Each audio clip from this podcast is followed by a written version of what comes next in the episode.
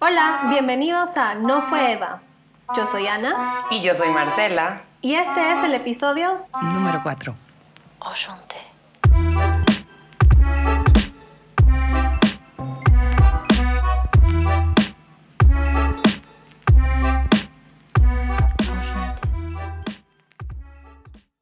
Hola, hola, bienvenidos a un nuevo episodio de No fue Eva. Yo soy Ana. Y yo soy Marcela. Y en este episodio vamos a hablar sobre las formas para matar el amor romántico, el amor de pareja. Marcela y yo hicimos una lista de las cosas que nosotras creemos que matan el amor poquito a poco y que vuelven o pueden volver a una relación tóxica. Y queríamos compartirlas con ustedes para que si lo están haciendo, pues no lo hagan. y si no lo están haciendo, pues no lleguen a eso. Bueno, en este episodio nosotros queremos como eh, contarles que a partir de nuestra experiencia con nuestras relaciones de pareja, de amor romántico, eh, ¿cómo, ¿por qué creemos que se murió el amor? ¿Qué lo mató? ¿Cómo, ¿Cómo llegamos a ese punto en el que bloqueas a alguien de tus redes sociales porque no querés saber nada más de esa persona? Eh, o al rato y, y pues simple y sencillamente pues te despedís y de verdad sí, no, no, no hay marcha atrás, ¿no? Eh, creemos con los, con, con, con, los, con las bullets que les vamos a compartir que, que, eh, que, por lo que hemos pasado logramos identificar precisamente como algunos aspectos que, que suponemos son los que nos llevaron a ese rompimiento. Tal vez trágico, tal vez no tan trágico, eh, pero al rato y escuchando el podcast pueden identificar si están haciendo alguno de ellos eh, o si les están haciendo alguno de, de, de, estos hábitos que están dañando su relación, ¿no? Y pues comenzamos. Comencemos. bueno, empecemos con ¿qué crees? O sea, ¿cuál crees que es uno de los así de, de fijo va a tornar a sapo esa relación? Ah, yo uh bueno, sin ningún orden en particular, porque depende, depende de la gravedad de cada uno, creo yo que es qué tan importante sea en la relación, pero creo que uno, uno de los peores son, es, son los celos y el control, las, la inseguridad de la otra parte de la pareja o de las dos, y que empiecen a a celarse, a controlarse, a revisar teléfonos, mándame tu locación, en dónde estás, por qué estás ahí, con quién estás. Y todo esto que es realmente dañino y no hay como darle vuelta a, a, lo dañino que es. O sea, no hay forma de excusar lo mal que está todo este, toda esta onda de controlar y celar y no confiar en tu pareja, porque si no hay confianza, no hay nada. Mamita, no hay nada. Bueno, yo creo que... Eh, ay, tengo que decir tal vez muy poco de los celos porque pues casi nunca he experimentado parejas celosas. Cabe decir que yo eh, personalmente pues no, he tenido como una como una relación como tal, ¿no? Una relación de cumplemes, este, no sé, de, de, tener una fecha o una frecuencia de, ay, el churrasco con la familia esta semana y así. Yo no he pasado por eso, entonces también por eso puede ser que, que, no he experimentado este tema de los celos. Sin embargo, sí he tenido experiencias cercanas entre amistades que veo que para muchos o muchas es tan importante que lo celen. Y si no lo celan, dicen, no me quiere. No me quiere. Que esto, esto es, una, es un asunto como fotopeado, ¿no? Así de tu cabeza, no sé qué está pasando. Bueno, yo creo pero... que hay niveles, yo creo que hay niveles, porque, o sea, yo debo es, confesar... Digamos que hay un, hay un límite entre, la, entre los celos y la indiferencia, ¿no? Ajá, ajá, sí, o sea, como que te digan, eh, qué sé yo, o sea...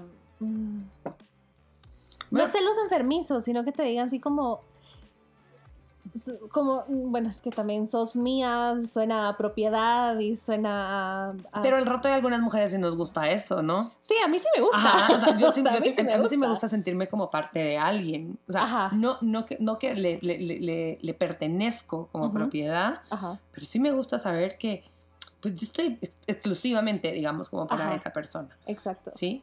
Pero Sí. obviamente también espero esa reciprocidad, Claro. ¿ya? Pero por otro lado también hay quienes dicen que, eh, que el león juzga por su condición, ¿no? Y que cuando hay una persona, una, una de las partes dentro de la pareja que es demasiado celosa, eh, lo que pasa es de que pues también anda haciendo otras cosas, ¿no? Entonces cree que la pareja también ha- anda en las mismas. Entonces, ay, a ver, ahí este es... O lo hace como distracción. Ajá, ajá. Te celo a ti para que no te dé chance de celarme a mí, porque yo estoy haciendo las cosas sin que te des cuenta. Y, y también el- los celos también llevan a- al, al cheating, a- al poner los cuernos, a la falta de honestidad y todo. Todo es como, todo va amarradito. Pero sí, los celos, hay gente, por, bueno, Marcela y yo ya dijimos que sí somos de las que nos gustan que nos digan, ay, sí, sos mía. Y, y que de vez en cuando te digan así como, ay, no, pero es que sos mía y, y, y sí no me gusta que, que alguien más como que te mire de más o te tire los perros, lo cual creo que es como, sí, porque a mí tampoco me gusta que le tiren los perros a la persona que amo, entonces, o sea, creo que eso es algo equilibrado. Ya cuando llegan al punto en el que, ¿dónde estás? ¿Con quién estás? Es que me estás mintiendo. ¿Y por qué estás ahí? ¿Y por qué no te venís a la casa? ¿O por qué...? Yo no lo he vivido, pero mi mamá sí tuvo relaciones en donde la controlaban y ella tenía que llamar cuando llegaba, llamar cuando se iba. Le tenían controlado el tiempo de cuánto se tardaba. y si se tardaba cinco minutos más, la estaban llamando y por qué no has llegado. Y eso era en, lo- en la época pre-WhatsApp, pre-location, pre, Ujú. pre mándame un video, pre mándame una foto. O sea, eso no existía en ese tiempo y aún así la controlaban, o sea, de una forma enfermiza que yo personalmente en lo que conozco y en lo que he visto, creo que me atrevería a decir que es algo muy común entre el hombre guatemalteco, entre el Bueno. macho guatemalteco. O, o- o tú crees que no? Sí, yo creo que sí, pero justo ahorita que dijiste lo del el- el hombre, hay que decirlo, lo- los celos no tienen género. Ah, O no, sea, no tienen se género. dan en las relaciones No, no, no. heterosexuales, eh, Homosexuales, O sea, es- este sentido de.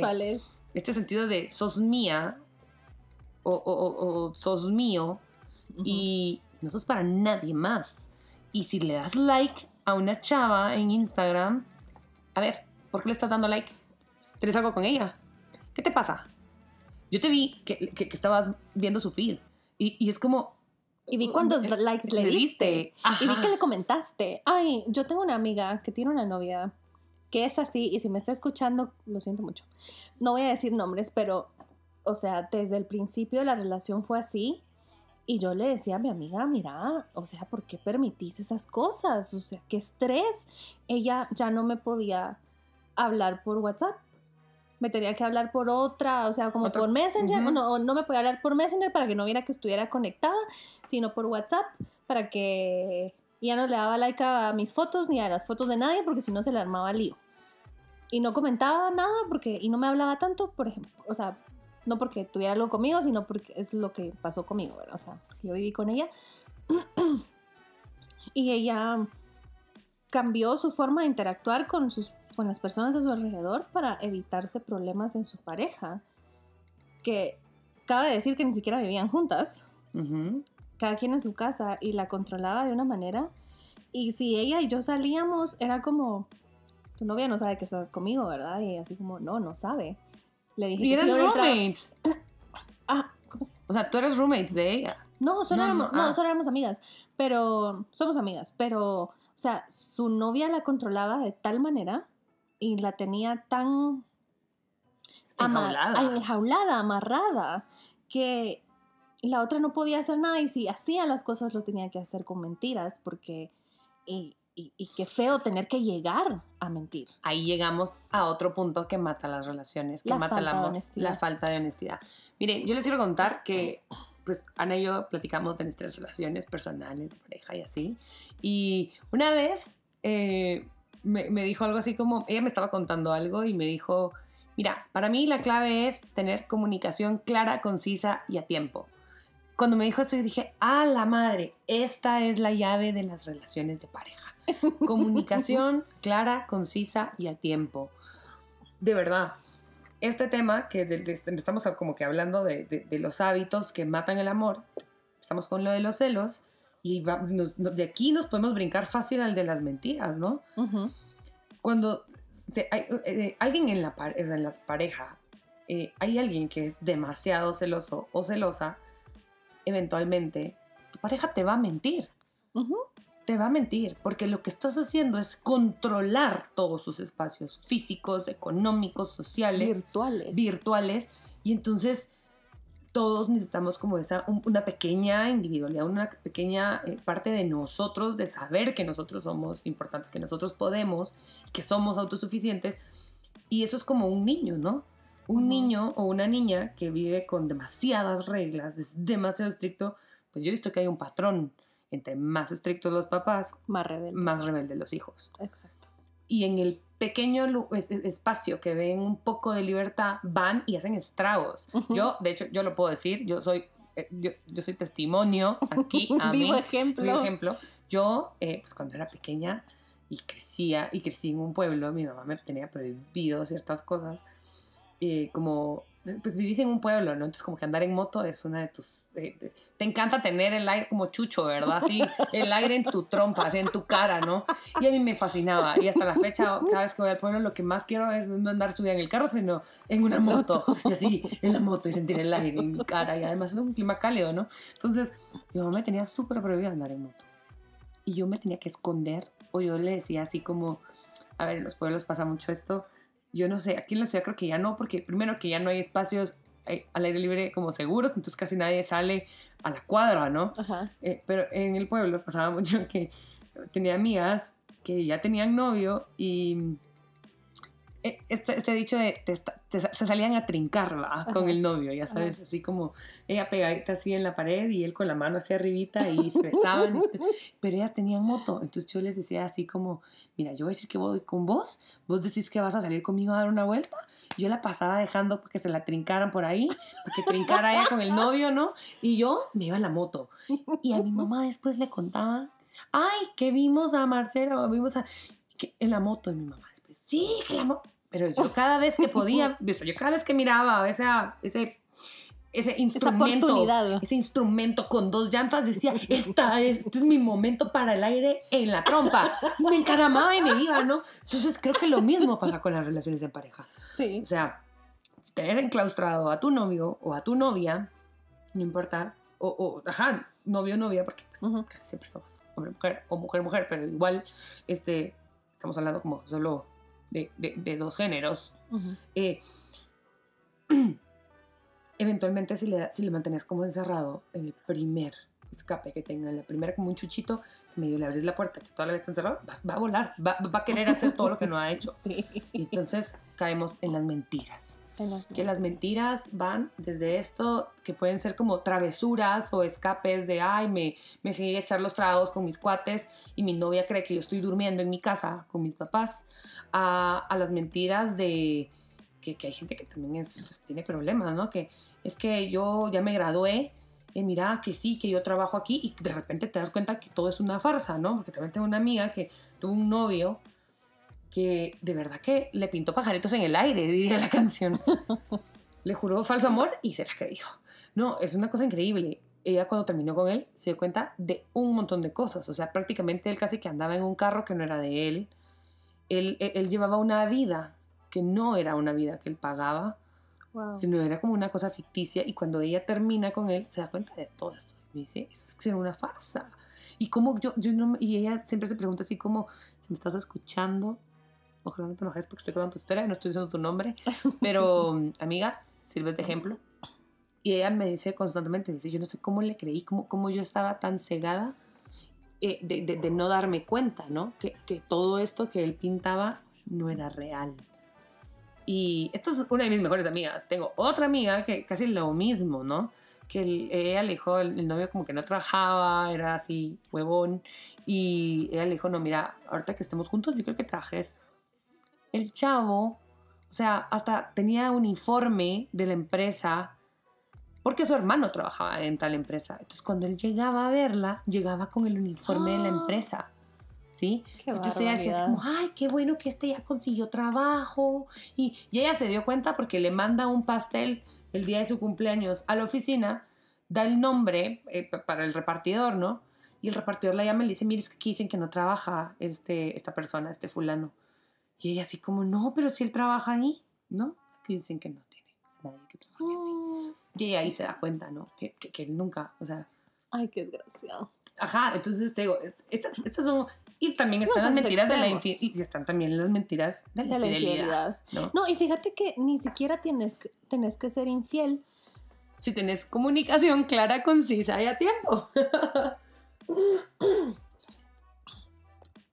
Ni siquiera la mentira tiene que ser para ser infiel, sino como esta mi amiga que no le decía a su novia dónde estaba y andaba conmigo y no andábamos haciendo nada malo, estábamos tomando un café, cenando, incluso cenando con su hermana. Estábamos platicando como dos amigas que hemos ido desde que estuvimos en la universidad porque yo hice una- un semestre de universidad en San Carlos y ahí la conocí. Em, le tuvo que mentir y no estaba haciendo, ni siquiera estaba haciendo algo malo, como que Ujú. valga la pena mentir, pero es solo por evitar el problema, porque si no, ay Dios mío, se va a poner a pelear. Y es como, ¿cuál es la necesidad? O sea, si tan solo tuviéramos comunicación clara, concisa, concisa y a tiempo. ¿Y a qué nos referimos con clara, concisa y a tiempo? Clara porque tu mensaje tiene que ser entendido. O sea, no te puedes ir por las ramas y, y hablar de un montón de cosas y no llegar al punto nunca. O sea, clara, que se entienda tu mensaje. Concisa, que vas al grano. Igual, o sea, no vas a andar por las ramas y no vas a meter un montón de historias y cosas que nada que ver al grano. Y a tiempo, porque tenés que hablar las cosas a la hora que se necesitan ser habladas. O sea, no te voy a decir todo lo que me molestaba en nuestra relación cuando tú tenés las maletas ya en la puerta y ya me dejaste. Entonces, aunque seas clara y aunque seas con- concisa, de nada no fue me a tiempo, sirve, no fue a ya, tiempo. ajá, ya ajá. lo dijiste ya cuando ya me voy, ¿no? Ajá, ya, ya me voy, ya, ya, o cuando ya estoy enojada, o cuando ya, ya las cosas llegaron a un punto en el que no se pueden arreglar. Entonces, aquí estamos hablando también de la honestidad, de no sean infieles mucha, no vale la pena. ¿Cuál es la gana? No, de verdad que sí. Eh, bueno, otro punto, la infidelidad.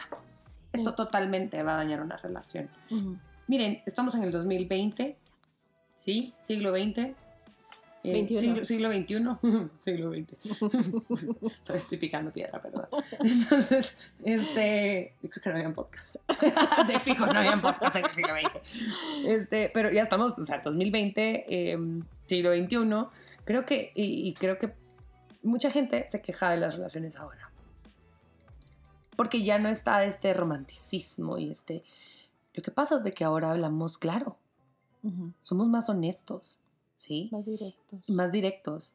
Entonces, eh, creo que al final la infidelidad es, es algo como normalizado en los hombres y muy poco hablado en las mujeres. Y hay que decirlo, las mujeres también somos infieles. Sí, Somos infieles. sí. Y adivinen qué. Nuestras infidelidades usualmente pasan por un descuido de la pareja. Y no les quiero culpar a los hombres o, a, o, a- o si es una relación eh, homosexual a las mujeres, pero eh, como venimos cria- cri- criadas en un, en un sistema patriarcal, machista, cuando nosotras como mujeres vamos a ser infiel, la pensamos un montón. La pensamos un montón. No Ujú. crean que nosotros se nos calentó la cola y pum, ya, o sea, si no la craneamos. Nosotras no somos como los hombres que de repente vienen y dicen, ay, no, solo es un polvo, una canita al aire y ya. No, no, no, nosotros para llegar a esa canita no saben el tiempo que pasamos craneándolo, así como, ¿será que lo hago? Y cargando con una culpa tremenda. Sí. Entonces, hay que decirlo, la infidelidad daña cualquier... eh, la, infidelidad es una mentira, al final de cuentas. Y esta infidelidad se puede evitar si se hablan las cosas como son. Si tú eres una persona, si vos sos una persona que sos poliamorosa, decíselo a tu pareja y decíselo de una. Y si esa persona no puede aceptarte eh, con, con- con- con- con esta particularidad, con esta decisión que tú tomaste de, de ser poliamorosa o poliamoroso, no sigas con esa pareja. Y por favor, no la trates de atar, de atar ni cambiar. No, hombre, mira que sí soy, soy poliamorosa, pero, no, hombre, pero por ti voy a cambiar. Mentira, amiga, tú no vas a cambiar. Si a ti te gusta tener a muchas parejas, lo más sensato es que vayas y se lo digas al- a, a quien quiere ser tu pareja y quiere tener exclusividad. Porque de lo contrario, la vas a hacer sufrir o lo a vas a hacer sufrir. hay que decirle a todas las parejas. Entonces, exacto, a todas, a todas. Entonces, eh, al final volvemos al tema comunicación, ¿no? Porque la infidelidad creo yo que no existiría si nos comunicáramos correctamente. Ah, no, espérate, espérate. Yo tengo una historia que contar y vos la sabés. Ay, sí, sí, sí. la, la, fíjate que la comunicación sí es clave, pero tiene que ser de las dos, claro, de, las dos lados, porque, miren, en mi relación pasada, nosotras abrimos la relación dos veces y tres veces en total. La última vez fue, eh, bueno, X, no importa cuánto fue, no importa cuándo fue, pero em, abrimos la relación y las dos teníamos derecho a abrir Tinder y, salir en dates con, otras personas. Em, eh, teníamos derecho a tener sexo si queríamos y, y, habían ciertas reglas, reglas como no poner sentimientos, em, no quitarle el tiempo a la pareja como principal, ser honestas. Si te empezabas a enamorar tenías que ser honesta y decir, mira, eh, creo que me estoy enamorando de otra persona o eh, no podías, por ejemplo, comparar a tu novia con, la otra persona, etc. Entonces estábamos en una relación abierta donde ella salía y tenía sus, citas y tenía sus, sus amoríos. Y yo, em, pues, salía, pero no tanto, no, no salí mucho, la verdad. Por razones del destino no, no se me dio mucho. El punto es que ella tenía permiso ella tenía permiso para salir, tenía permiso para hacer cosas. Porque era un pacto que ya habían hecho entre ambas. Era un pacto que lo habíamos hablado en honestidad, claro, conciso y a tiempo lo habíamos hablado y, y todo estaba seteado de manera que... Para que funcionara. Para que funcionara, no iba a fallar. Ella viene un día y me dice, me voy a ir con mis amigas a la antigua porque tengo una despedida de soltera y no sé qué, y no sé qué, y no sé qué. Ah, vaya, andate, que no sé qué. Hasta el salón la mandé a que se, que se arreglara el pelo y fuera bonita.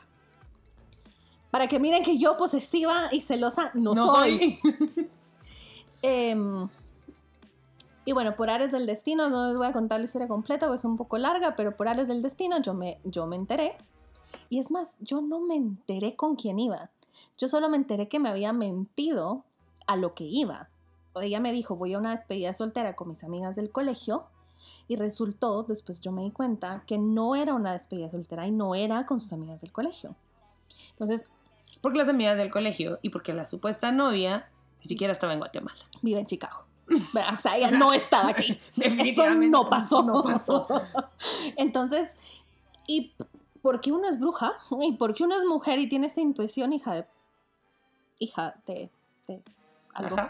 Em, ella un día me dijo, pero ¿por qué me tratas así? Y no sé qué, y no sé qué. Entonces me enojé mucho, me di la vuelta y le dije, porque yo sé que te fuiste antigua, hacer esto y esto y esto con tal persona. ¿Cómo yo supe con quién iba? No lo sé.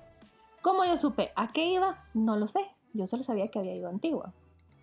Y de ahí armaste caos. Y, ahí armaste caos, y, y, fue una suposición. Y fue una suposición. Y cuando ella escuchó lo que le dije, se puso pálida y lo primero que me dijo fue, ¿cómo sabes? Eso fue lo primero que me dijo. Y yo, le, y yo le respondí, no lo sabía, pero me lo acabas de confirmar. Y me di la vuelta y me fui. Pero vamos a que, ¿cuál era la necesidad de mentir? Sí había un convenio, o sea, ya, había, ya, ya, había un sistema que funcionaba. ¿Por qué mentir? Miren, aquí yo honestamente tengo que decir, eh, eventualmente he salido con personas que tienen pareja, digamos, que tienen una relación formal. Y yo siempre les he dicho, o sea, porque si ya no querés estar ahí, seguís ahí. Le haces daño a la persona con la que estás, porque la persona está exclusivamente para ti. Y tú estás aquí conmigo, ¿no? Y yo jamás le voy a ir a decir, ay, mira, eh, fulano estaba con... Jamás. Porque yo no, eh, digamos, bastante culpa cargo con estar con alguien como para eh, arruinar una relación. Claro, la persona que, con la que estoy tiene cierta responsabilidad y yo también tengo una responsabilidad que, asumo desde el momento en que yo sé si estas personas tienen pareja. Pero, más allá, creo que quien, quien, quien es infiel, quien comete una infidelidad, tiene un problema grande de comunicación y, y hay que solucionarlo. Y de porque- inteligencia y de emocional. inteligencia emocional, porque totalmente no, no sabe cómo manejar la situación y, y es que en algunos casos, digamos, es como, ay, es que es por los hijos. No, no es por los hijos, porque los hijos no quieren ver un matrimonio o no quieren ver una relación en donde está llena de mentiras. Ujú. ¡Qué horror! Después van a crecer y, y van a pensar toda la vida, ay, mi mamá, mi papá se quedaron juntos toda la vida, pero pues ellos no se querían. Eso, al menos. No, y deja, y los niños crecen viendo esta relación tóxica, no sana, y lo que van a hacer es reproducir ese tipo de relaciones en su vida adulta, porque eso es lo que conocen. Sí. Entonces creo que es mucho más irresponsable, entre comillas, quedarse por los hijos que irse por las buenas Y ser buenos amigos. y ser buenos amigos, tener una relación sana con tu expareja, enseñarles lo que es una relación sana, enseñarles que hay que ponerse a uno primero, sanarse uno, aprender uno sobre sus emociones, para entonces poder tener una relación sana con alguien. Yo creo que los niños, bueno, yo no tengo hijos, pero yo creo que al final los niños viven más felices con papás felices que con papás juntos pero que se odian Claro. o que se son claro, infieles. Claro, totalmente. Y, y, y esto que estás diciendo, papás felices hacen niños felices. Tengo un amigo que me, me- me encanta porque sus papás se, se- se divorciaron. Creo que los papás esperaron a que, mm, a que, él, a, que, a que él y su hermano, digamos, crecieran para Separarse. separarse. Y, pero los papás se van súper bien. Fue como, bueno, aquí ya se acabó el amor, ¿sí? Te respeto mucho, sos una mujer súper valiosa. em, y tú sos un hombre súper valioso, pero pues aquí ya se acabó el amor. Entonces, me encanta porque eventualmente eh, la mamá de mi amigo llega al apartamento del papá, así como a pasar el tráfico, tiene llave del apartamento del ex esposo, ¿sí? Y a veces el ex esposo está como con la, con la novia, ¿no? Y si él está ocupado o no, no quiere en visitas, tienen un chat familiar, le dicen, mucha, hoy no lleguen, por favor, voy a estar ocupado. Y, y listo, y todos se respetan, ¿no? Ujú. Y a veces hasta se van de viaje y se van así como... La mamá no ha vuelto a hacer su vida, no sé si por decisión propia o, o realmente he convivido poco con ella, pero el papá sí, y, y conviven, los, o sea, conviven todos, ¿no? Ujú. Y, y la novia del papá con la ex esposa Exesposa. se llevan súper bien.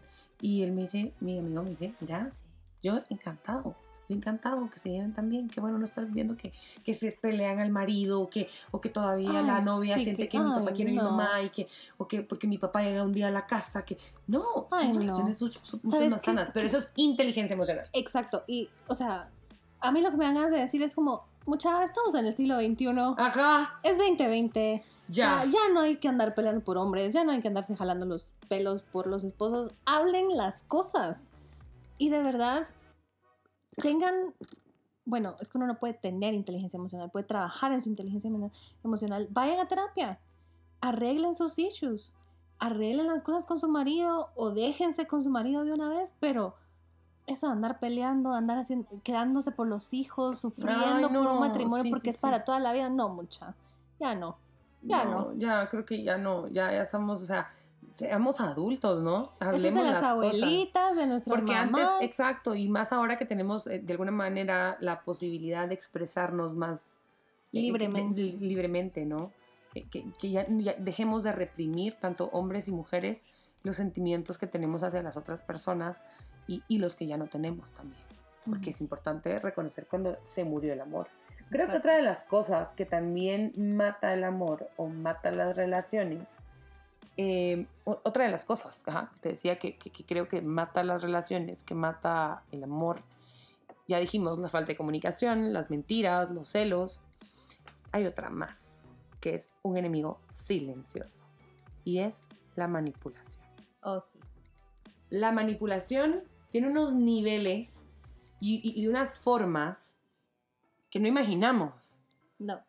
Yo les voy a contar de una relación, digamos una relación abierta, ¿sí? Como casi por 10 años.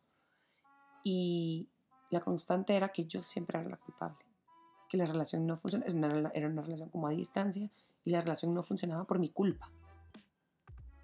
Claro, yo siempre siempre, es tu yo- culpa. ajá, siempre era mi culpa. Siempre era mi culpa. Entonces hubo un momento en el que, digamos, yo topé y yo dije, bueno, no, ya. Yo- bueno, yo también estaba mucho más grande. Cuando empezó la relación yo tenía 15 años, ¿no? Ujú. y la persona era una persona 10 años mayor que yo. Entonces, obviamente, había un, un tema también de poder y una experiencia que él llevaba delante de mí por mucho, ¿no? Y toda la vida yo siempre eh, salía con otras personas y yo comparaba mi relación con, con esta persona mayor. Yo decía, es que yo no me siento tan cómoda como la otra. Porque era una relación tan abierta y, y éramos tan amigos que, eh, ya sabes, ¿no? Así de, de- de- que te tiras pedos, ¿me entiendes? O jugás a ver quién eruta más fuerte. Y, y, o sea, unos coches, si quieres verlo así, pues, pero, pero había mucha confianza. Y al final hubo un momento en el que, digamos, yo, yo digo, ya está, ya está aquí, ¿no? Porque, es, porque siempre estoy comparando mi relación. Salía con, otras, con otros chavos, salía con otros hombres y siempre decía, es que este no se parece a la relación que yo tengo con aquel. Pero en realidad yo tenía una muy buena amistad con él no éramos una pareja. Pero cuando intentábamos o cuando nos veíamos, él, él, él- él intentaba como hacerme sentir que yo era su pareja. Pero yo era su pareja en privado. Ante la gente, o sea, yo no era nadie. Y aunque todo el mundo lo sabía, que entre nosotros dos había algo, era una cosa horrible. Y yo decía, ¿será que no soy suficiente mujer? ¿Será que no, no me merezco esto? ¿Será que yo no me merezco tal? O sea, me hacía dudar demasiado de mí. Y había, como te digo, una manipulación en donde era, es que esto no funciona porque usted no está aquí. Es que esto no funciona porque usted no se viene, no se regresa a Petén.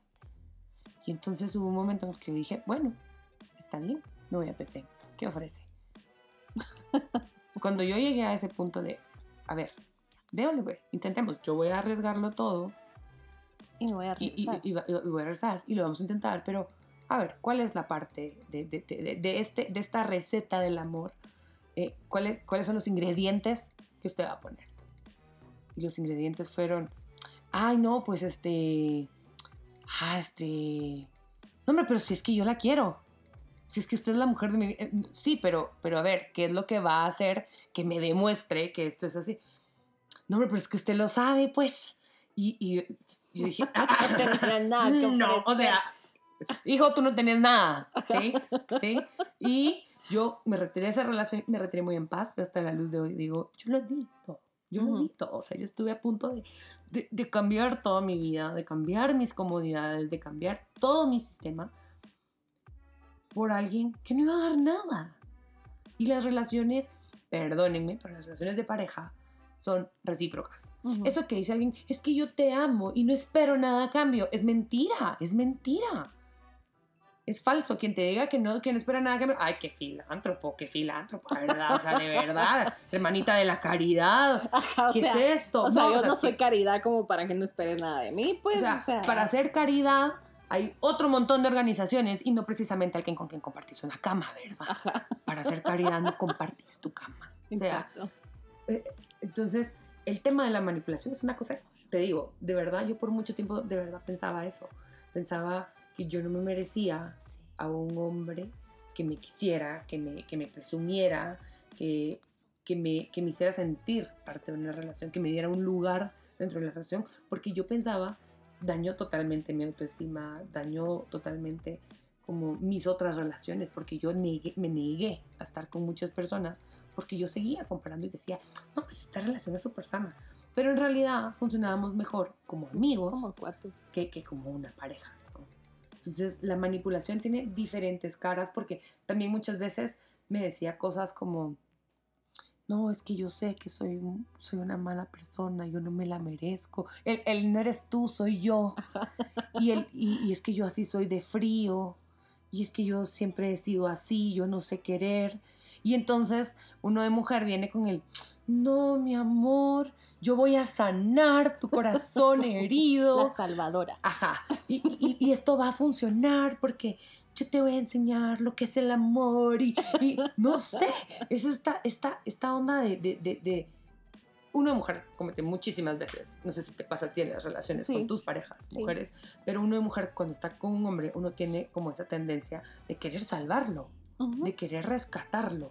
Como hay mucha gente que dice que esto es un instinto maternal y puede que- ser que sí, porque entonces tenemos como esa, como, como esa idea de que nosotros tenemos que cuidarlo, que tenemos que protegerlo, que si él está indefenso, que si él está herido del alma, yo lo puedo sanar. Si yo soy más amorosa, si yo lo atiendo más, si yo lo apoyo más, si, Si yo yo, aguanto más, si yo soporto más.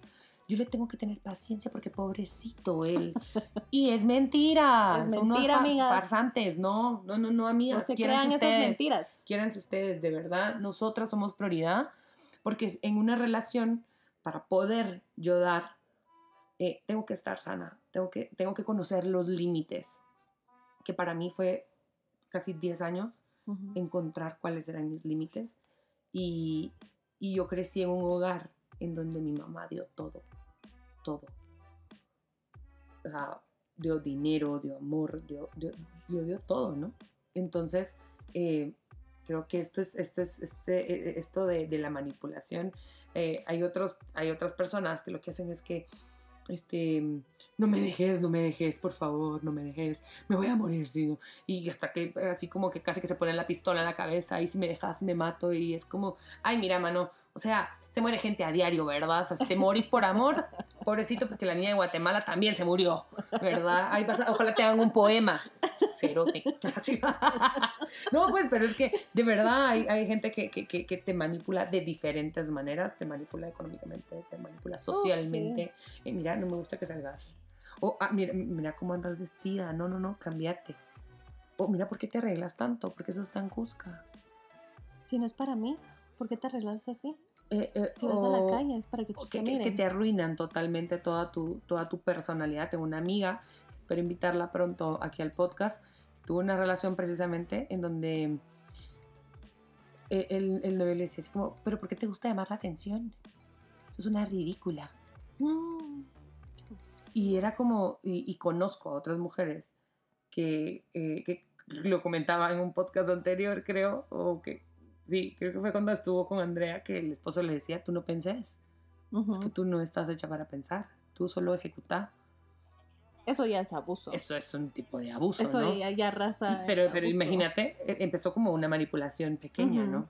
Sí, que no te diste cuenta cuando era su novia o tal vez te diste cuenta y lo racionalizaste de tal manera que lo aceptaste y lo empezaste a ver como algo normal. Yo en, en otra relación también sufrí de mucha manipulación y hace poco, hace como mm, tal vez menos de un año, descubrí que hay un nombre para ese tipo de manipulación, se llama gaslighting.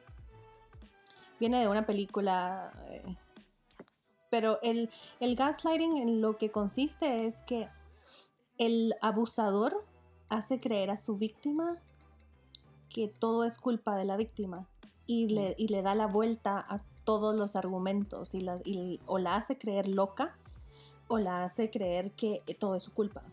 Una de dos o las dos. Entonces yo recuerdo que en esta relación vivíamos juntas y habían cosas que me molestaban y si yo las hablaba, porque yo soy alguien que comunica las cosas o trato de comunicar las cosas, cuando yo las hablaba, ella le daba la vuelta a las cosas de tal manera que, que yo me quedaba así, ¿verdad? Yo, yo, no, es que la, la que no está entendiendo soy, soy yo. yo. la que no está siendo paciente soy yo. Es que yo soy tóxica. Eh, ajá, yo soy tóxica, yo, yo peleo mucho, yo, yo soy muy enojada. Entonces, no, es que es, es, es mi culpa, ya no voy a decir nada, tienes razón. Y empezás a callar y a callar. Y a callar hasta que llegó un punto, y le doy gracias al universo que yo tengo un carácter fuerte, porque llegó un punto en el que yo ya no podía más, y me empecé a dar cuenta de que todo lo que yo decía nunca era válido, y empecé a ver este patrón en el que yo no era validada nunca. Y hasta decía yo, esto me molesta, pero ¿para qué lo voy a decir? Solo para pelear. Y al final, todo es mi culpa. Entonces, ¿para qué voy a hablar? Mejor me callo. Y pasaba otra vez y era como, no, ¿para qué? ¿Para qué? No voy a decir nada. Entonces, al final, todo es mi culpa. Hasta que llegué a un punto en el que dije, ¿sabes qué? Me vale madres. Me vale madres. Si todo es mi culpa, yo ya no puedo. Aquí se acabó. Y cuando yo le dije, mira, esto y esto y esto y esto y esto pasa, yo ya estoy cansada, ya no puedo más. Obviamente era mi culpa y ella nunca lo aceptó. No, sí lo aceptó después, ya, em, ya habíamos cortado, ya, había, ya vivíamos separadas.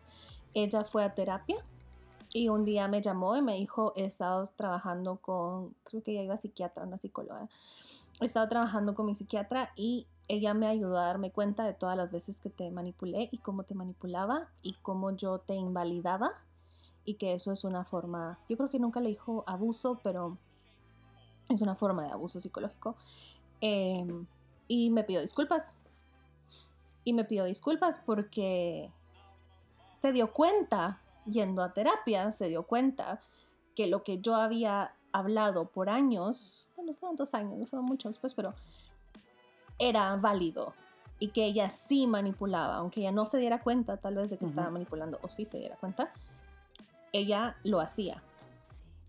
Entonces, em, pero tomó mucho tiempo, mucho dolor. muchas lágrimas, ¿no? Ajá. Que este es un proceso tan, tan, tan largo. Miren, este, este episodio creo que da para muchísimo más. Em, lo vamos a dividir. Eh, decidimos dividirlo en dos, en dos partes porque pues precisamente eh, hay muchos hábitos que matan, que matan el amor. Eh, en el de hoy hablamos de la manipulación, de los celos, de las mentiras, de la falta de comunicación y de la falta de inteligencia emocional. vamos, a... vamos a retomar lo de la falta de inteligencia emocional porque de ahí nacen Todos los demás, problemas, sí. Entonces, eh, pues bueno, esta es la primera parte, digamos, de, esto que yo creo que nos incumbe a todas, que nos, interesa, a todas, todas. Y, y, que podemos este, seguir hablando muchísimo sobre cómo cómo se murió el amor en nuestras relaciones. Y si ustedes tienen historias o tienen más ideas de, decir, ay, a mí me pasó esto y esto no estaba entre la lista de cosas, déjenos sus comentarios en Instagram, en Twitter, en Facebook. Eh, si tienen a alguien que le gustaría escuchar nuestras historias, mm. que se pueden identificar con nuestras historias, también cuéntenles y nos cuentan qué piensan.